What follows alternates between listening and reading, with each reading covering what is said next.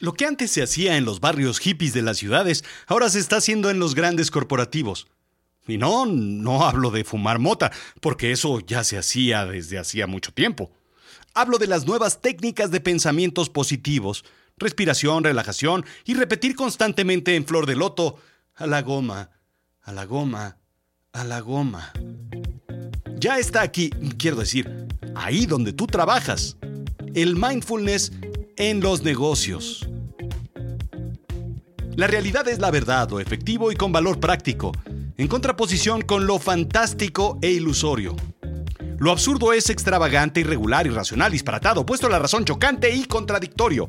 Bienvenido a Azul Chiclamino, la realidad de lo absurdo. Yo soy Rodrigo Job y yo te cuento.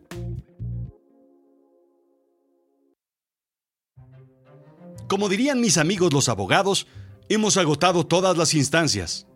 No instancias legales, por supuesto, pero sí todas las instancias en los negocios. Si hay algo que no perdonan, son los negocios. Las posiciones muy, muy superiores están resguardadas para aquellos que tienen estómagos de hierro, nervios de acero, mentes indestructibles, determinación imparable y muchas veces poca familia. Estrés, presión, esfuerzo en exceso son el cóctel que crea las máquinas que no trabajan con combustible alimenticio, sino más bien con adrenalina y, y otras cosas. Empresarios y hombres de negocio están, en particular, siendo impactados por sobreuso de drogas y alcohol. El número de muertes por sobredosis en los Estados Unidos se ha incrementado notablemente entre 1999 y 2017, indica Business Insider. Según el National Institute on Drug Abuse, el consumo de alcohol en el mundo se incrementará en un 17% en la próxima década. Industrias como la tecnológica y la financiera basan su operación en eventos privados, reuniones con inversionistas y con clientes, llevando al consumo de alcohol. La presión del trabajo y el exceso del estrés, derivado de resultados inalcanzables, lleva a consumo de drogas de otra forma.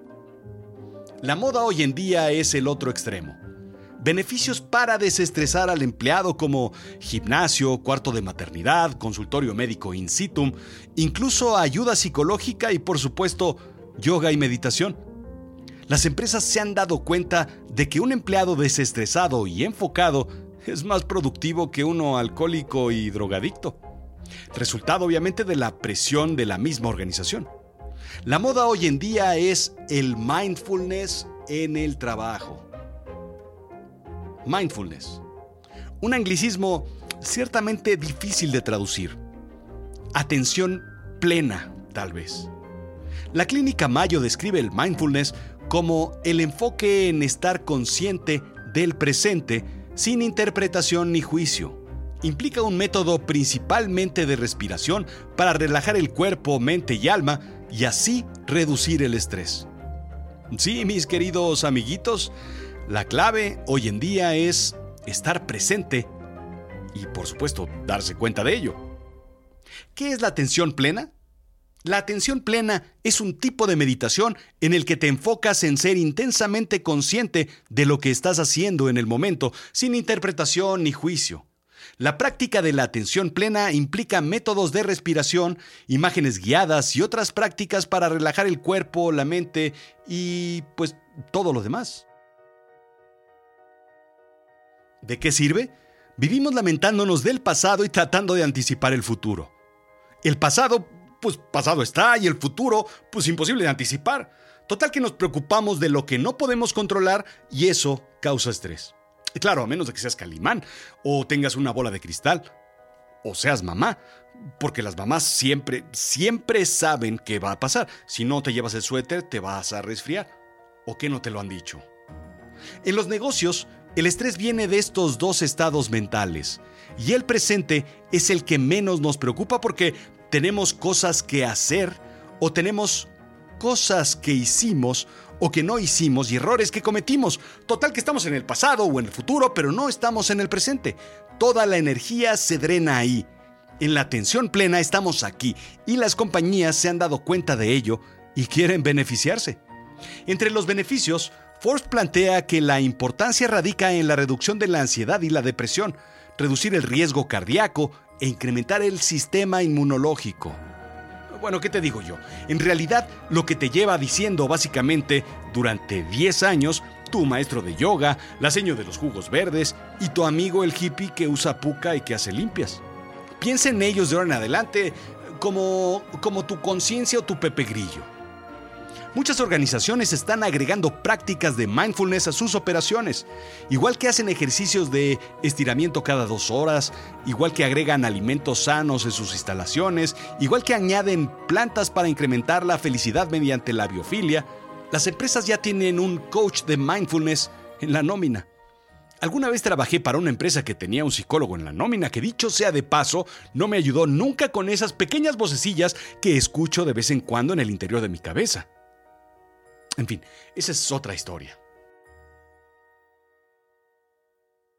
Lo curioso es precisamente que esas prácticas, que existen desde hace miles y miles de años, bueno, no tales miles y miles, pero sí miles de años, sean apenas adoptadas por organizaciones de negocio. ¿De verdad nadie había ido a la India, a Nepal, a Bután, al Tíbet? Ningún empresario había viajado a sitios lejanos y se había metido en un monasterio de monjes que meditaban durante horas y se había dado cuenta de que... pues de que no estaban estresados para nada. La actividad cerebral registrada por un equipo de resonancia magnética demuestra que el cerebro genera cambios que incluso se mantienen después de meditar. Con tan solo dos meses de haber aprendido a meditar, las personas son capaces de mostrar cambios significativos en la parte del cerebro llamada amígdala, indica The Harvard Gazette.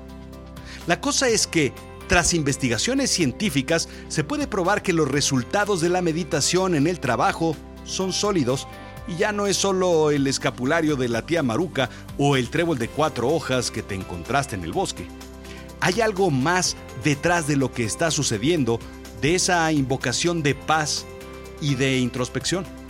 Al final, las técnicas ancestrales no son tan falsas como pensábamos. Así es que, ¿en qué consiste todo este rollo que te estoy tirando del mindfulness? Forbes lo explica en términos terrenales, mundanos, de negocio o carnales. 1. Respira. Sí, Así de simple. A veces se nos olvida incluso respirar. Respirar como debe ser la respiración. Respiramos rápidamente y con aspiraciones y exhalaciones cortas. Hay una correlación directa entre el estrés y la respiración. Pero seguro eso ya lo sabías. 2. Sé paciente. Apresurarse causa estrés. La paciencia calma el estrés. Seguro ya lo sabías. ¿Alguna vez has visto, por ejemplo, un monje tibetano corriendo o viendo una y otra y otra vez su reloj? Pues si no usan reloj. 3.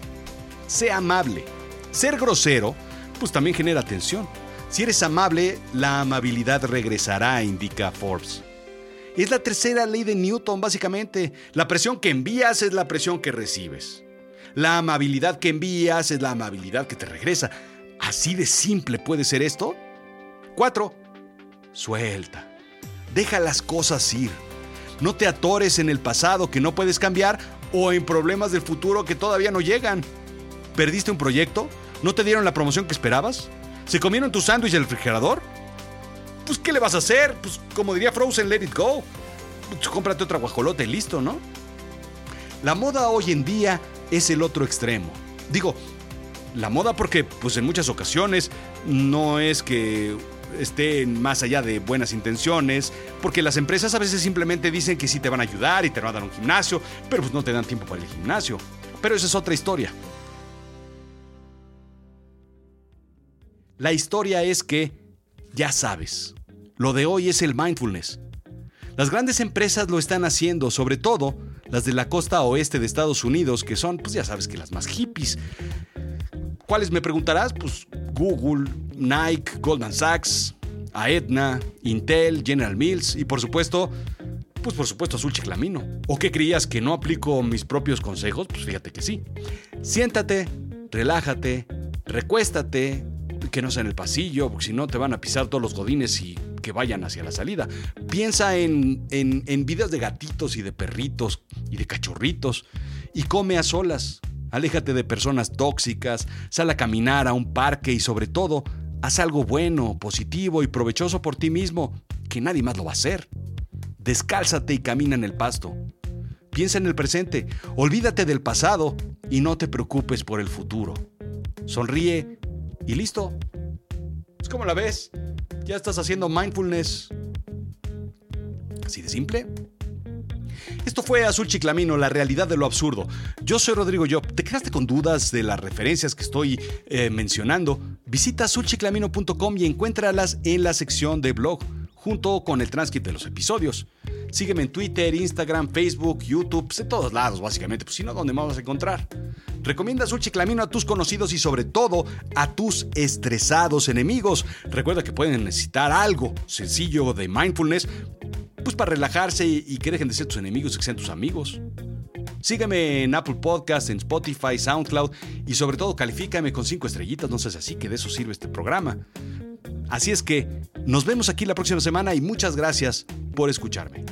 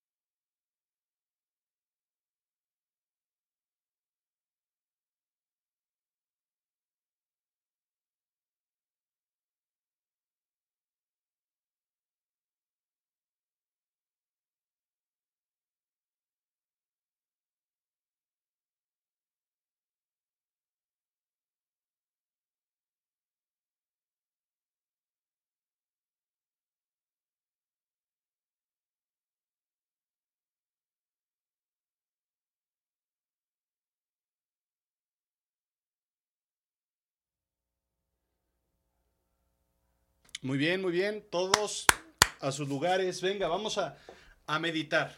Hoy vamos a hacer la meditación de esta semana. Toda la semana, de lunes a viernes, vamos a hacer esta meditación. Señores, señoras, todos, por favor, libérense, liberen el estrés, libérense de, de todos esos pensamientos pesados, fuertes, negativos. Flor de loto, por favor, todos en el piso.